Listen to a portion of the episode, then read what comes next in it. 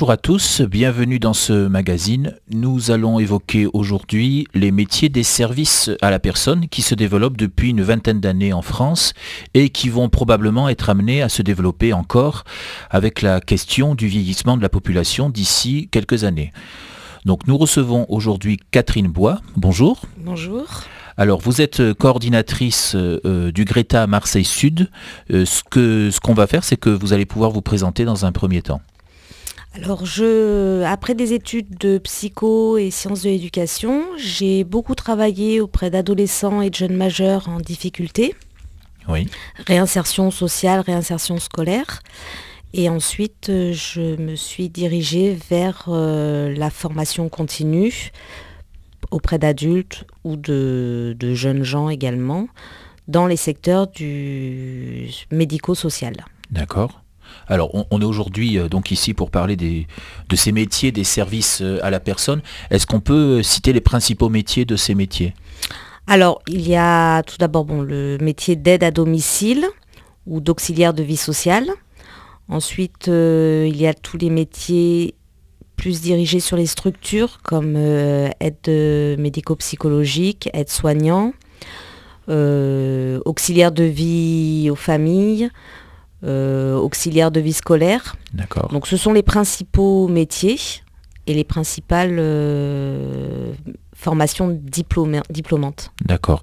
Donc ce sont des métiers assez différents mais qui ont quand même le point commun de se passer essentiellement à domicile, sauf pour euh, ceux qui travaillent dans des établissements, par exemple comme les maisons de retraite, c'est ça? Tout à fait, maisons de retraite.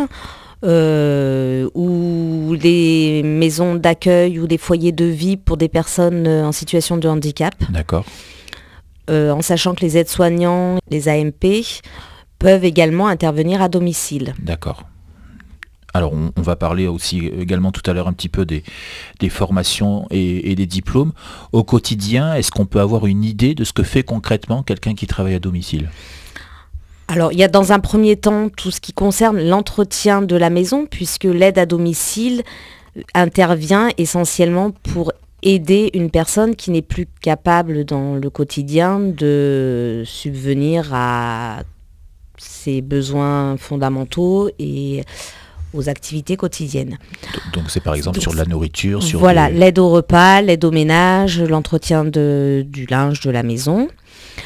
Mais l'aide à domicile a quand même euh, pour fonction principale la lutte contre l'isolement de ces personnes qui se retrouvent euh, ben, chez elles, qui n'ont pas toujours, compte tenu de, leur euh, handicap, alors soit personnes vieillissantes, soit personnes en situation de handicap, qui ont un petit peu peur de l'extérieur et donc plus vraiment de lien avec l'extérieur. Mmh. Et ces personnes-là ben, s'isolent progressivement. Donc l'aide à domicile va intervenir pour être le lien avec ce qui se passe à l'extérieur, le lien social avec ce qui se passe à l'extérieur. D'accord. Ça veut dire qu'en fait, c'est pour, pour certaines personnes âgées, l'aide à domicile, c'est peut-être l'une des seules personnes qu'elle va voir dans la journée. Hein. Concrètement, on peut peut-être le, résumer comme ça. Tout à fait. C'est euh, le la compagnie de la journée. Le, donc, au travers de toutes ces tâches ménagères, l'aide à domicile est avant tout la personne qui va se, soucier que ben, tout se passe bien, que tout, qu'il n'y a pas de problème euh, majeur pour cette personne, et puis lui apporter un petit peu de vie dans son quotidien. Ça veut dire que cette personne aussi va communiquer peut-être certaines informations avec euh, l'infirmier s'il y en a un, avec la famille éventuellement? L'aide à domicile va être en lien avec toutes les personnes professionnels euh, plus ciblés, donc euh, le médecin, l'infirmier, le kiné, qui peuvent être amenés à intervenir à domicile, mais de manière plus ponctuelle. Et c'est l'aide à domicile qui va un petit peu alerter sur euh, une difficulté particulière, sur une personne qui, par exemple, se lève de moins en moins ou de plus en plus tard, a de plus en plus de difficultés à s'habiller, à se, à se motiver pour, bah, pour prendre un rythme journalier. Donc euh, c'est l'aide à domicile, c'est un peu le pilier de toutes ces professions qui finalement interviennent sur, euh, un point bien particulier. L'infirmier, le kiné, c'est... Euh, D'accord. Donc ça crée une complémentarité quelque part entre ces différents, métiers qui vont intervenir à, domicile. Est-ce qu'on peut dégager des qualités qui, sont requises pour exercer ce type de métier? Alors pour exercer ce type de métier, ben la, je dirais que la qualité principale est le calme, la discrétion. Oui. Le sens des responsabilités, c'est-à-dire il faut vraiment que la personne ait conscience de, son métier, de savoir où commence son métier et où il s'arrête. Qu'est-ce que la personne peut faire concrètement?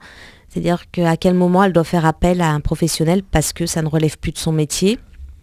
Et puis, de l'empathie, mais pas trop. C'est-à-dire qu'il faut vraiment être conscient qu'on est, on intervient chez des personnes, qu'on est des professionnels et que c'est pas, on vient pas voir sa, visiter sa grand-mère ou visiter une amie. Il faut vraiment que la personne ait suffisamment de maturité pour comprendre que c'est un métier, ça reste un métier, une profession. Et donc euh, la tâche, bien sûr qu'il y, a une attache avec les personnes chez qui on intervient, mais cette attache, elle ne doit pas être euh, trop familière, trop un investissement trop personnel. Donc il faut savoir garder quand même une certaine distance euh, justement pour rester professionnel et éventuellement pouvoir euh, informer les autres professionnels de situations qui peuvent être euh, dangereuses en tout cas pour, pour la personne âgée. Tout à fait. D'accord. À part les personnes âgées, est-ce que ces personnes peuvent intervenir aussi auprès d'enfants? Parce que c'est une question qu'on entend régulièrement. Alors, les, ces personnes peuvent intervenir auprès de deux autres types de publics les enfants et les personnes en situation de handicap, en sachant que les enfants, ce sont, les associations sont souvent spécialisées dans, dans l'aide à l'enfance.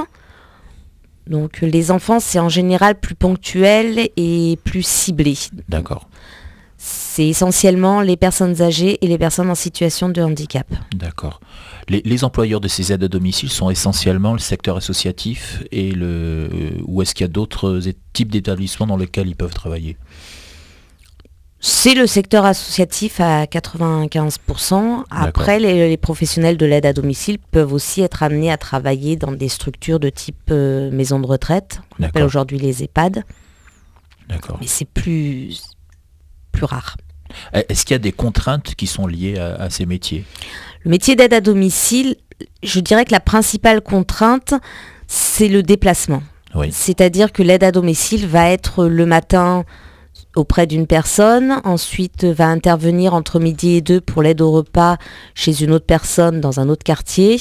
Donc une capacité vraiment à se déplacer, à connaître euh, la ville, pas nécessairement être véhiculé, mais maîtriser le les transports en commun, les déplacements dans une, dans une ville. D'accord, donc il faut être soi-même déjà mobile, et assez autonome, euh, pouvoir s'organiser aussi dans sa propre vie de famille pour se rendre disponible quelquefois à certaines heures qui peuvent paraître un peu compliquées, comme en soirée ou entre voilà. deux, ou tôt le matin, ce, qui peut être aussi le cas. Tout à fait, c'est un peu la, c'est la deuxième contrainte, ce sont des horaires un petit peu décalés par rapport à une, profession euh, avec des horaires très fixes. Les horaires sont assez flexibles. Ça peut être tôt le matin, ça peut être tard le soir, et puis une journée plus souple.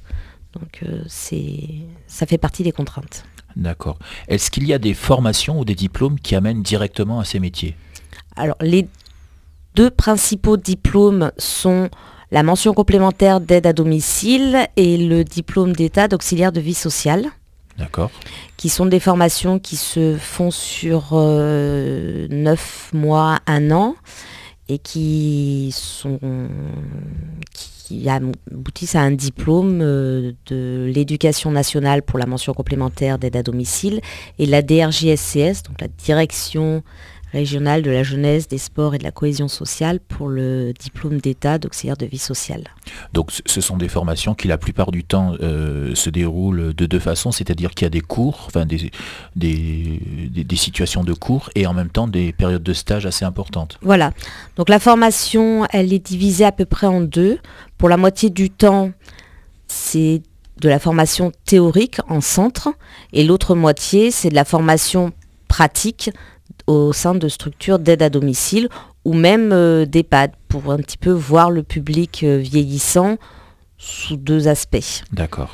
Alors quand je dis divisé en deux, c'est une alternance. hein. Il y a des périodes en centre de formation, ensuite euh, les stagiaires partent sur les lieux, puis reviennent en centre. Il y a vraiment une alternance de théorie et de pratique. D'accord. Alors c'est- c'est important évidemment de, de former euh, toutes ces personnes qui vont travailler dans ce secteur. Est-ce qu'il y a beaucoup de débouchés actuellement? Parce que c'est une autre question aussi qu'on peut se poser. Alors, euh, il y a des débouchés dans l'aide à domicile. Par contre, il faut savoir que l'aide à domicile, les débouchés ne sont, ne- enfin, les métiers ne sont pas euh, des temps pleins, des temps complets. Ce sont souvent des 60-70%. Donc, euh, le travail sur deux associations ou pour une mère de famille euh, ou quelqu'un qui a des enfants en bas âge, un- mais ce, ce ne sera, c'est très très rarement un temps complet. D'accord.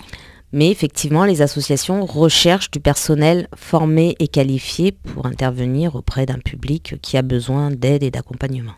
D'accord. Alors ju- juste avant de, conclure, euh, il y a énormément de sites internet qu'on peut consulter justement pour euh, avoir accès soit aux informations sur les, formations, soit euh, à des offres d'emploi.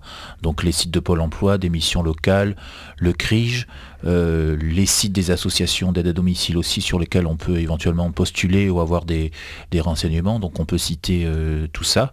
Euh, il y a aussi pas mal de, de livres qui sont sortis justement pour aider les personnes qui veulent se lancer dans les métiers. Donc je pense à des livres qui sont parus chez Duno, chez Vuibert. Donc il y a de grands éditeurs qui publient des livres régulièrement. également. Maçon également. Ma- Masson également, tout à fait. Euh, donc nous invitons les auditeurs évidemment à se rapprocher des sites internet et des livres euh, en particulier. Ben, nous vous remercions beaucoup, euh, Madame Bois, et nous vous souhaitons une agréable journée. À bientôt.